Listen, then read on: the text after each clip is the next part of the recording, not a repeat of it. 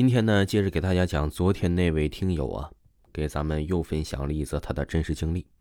我家呀是住在北京南城永定门护城河边上，小时候啊，经常能跟着大人呢一起去河边玩，也会看到河里淹死的人。听友说呀，我是早产儿，所以身体比别人弱，回家总是被吓到。记得那是我五六岁的时候，七七或七八年的一个冬天。那时啊，各家都没有电视机，所以人们都睡得很早。九点多了，胡同里就没人了。听说呀，我们家是这个院里的第一户，南北各一间，中间是过道。因为重男轻女，早早的我就自己开始睡了。我睡北屋，爸妈带着弟弟睡南屋。因为是冬天，我盖了两床被子，中间还夹着自己的棉裤、棉衣。睡到半夜呀，突然醒了。是不是因为冻醒的？不太记得清楚了，但是有种感觉，就是像被人盯着看那种感觉。我想转头看看是谁，但是身体一动都动不了了，连转过头都不行。我吓得不行啊，只能闭着眼睛装睡。不知道过了多久，我就睡过去了。第二天，因为啊我有点发烧，就没去上幼儿园，被锁在家里。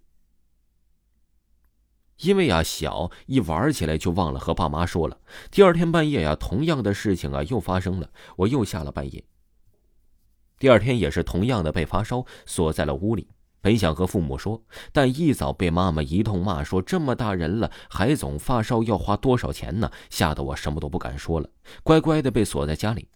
那天我想晚上我一定要看看是谁，一定不能睡。到了晚上啊，听友说我特意啊，脸朝着外侧的身子睡，平时啊，脸都朝着墙那侧身子睡。到了半夜我又醒了，我不敢睁眼，但是我又想看看到底是谁。我眯着眼睛假装睡着，我看到了一个人影，一个年轻男人的影子，光头，他低着头站在我床边看着我。我看不清他的脸，我吓得闭上了眼睛。我想喊想跑，但是我根本做不到。他就站在那里一动不动。这夜啊，我真的没睡，一直闭着眼，等到隔壁院养的公鸡打鸣，我再次发烧。因为啊，我身体弱，总是生病。我妈都快成为大夫了，所以呀，又给我拿了点退烧药，骂了我一顿，我就又被锁在家里了。因为药的作用，再加上一晚上没睡好，我足足的睡了一天。这天夜晚又来了，我都怕天黑了。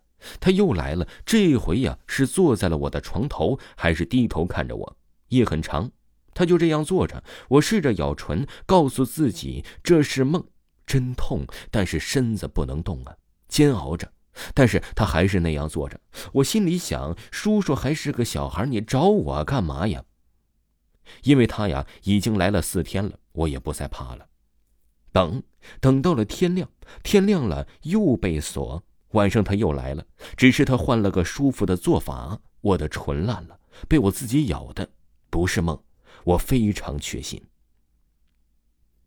终于周六了，我没被锁，我满院子串。由于从小啊就喜欢和老头和老太太玩。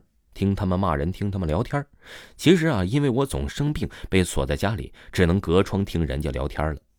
我和我的一位奶奶讲了这几天发生的事情。那位奶奶呀，指了指她家铲煤用的破刀，让我回家把我家的铲煤刀啊放在这床头下面，说肯定没事这柴煤刀啊，就是北京人习惯把剩下的煤渣收拾到一起，合上水，在地上放平。用家里不用的刀切成小块，晒干再用来烧火。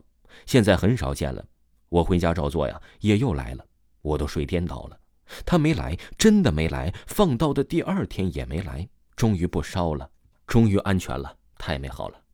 长大后啊，因为工作要求，我每周一都要给手下员工开例会。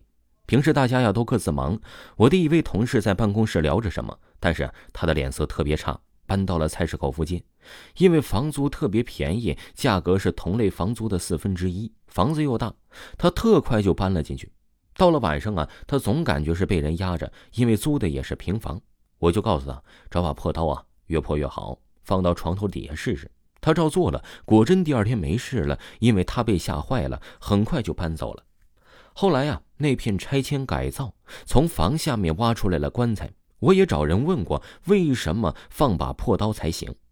老人说呀，因为刀上有杀气，杀过鸡，杀过鸭，见过各种血，越旧的刀越管用。我说呀，我用的是家用的刀，别胡想，试试就知道了。各位听众朋友们，本集的听友分享就给您播讲完毕了。如果呢，你也有自己的奇闻异事，那您就私信为华，为华发给你们咱们听友群的二维码，进来分享故事。感谢大家，咱们下期再见。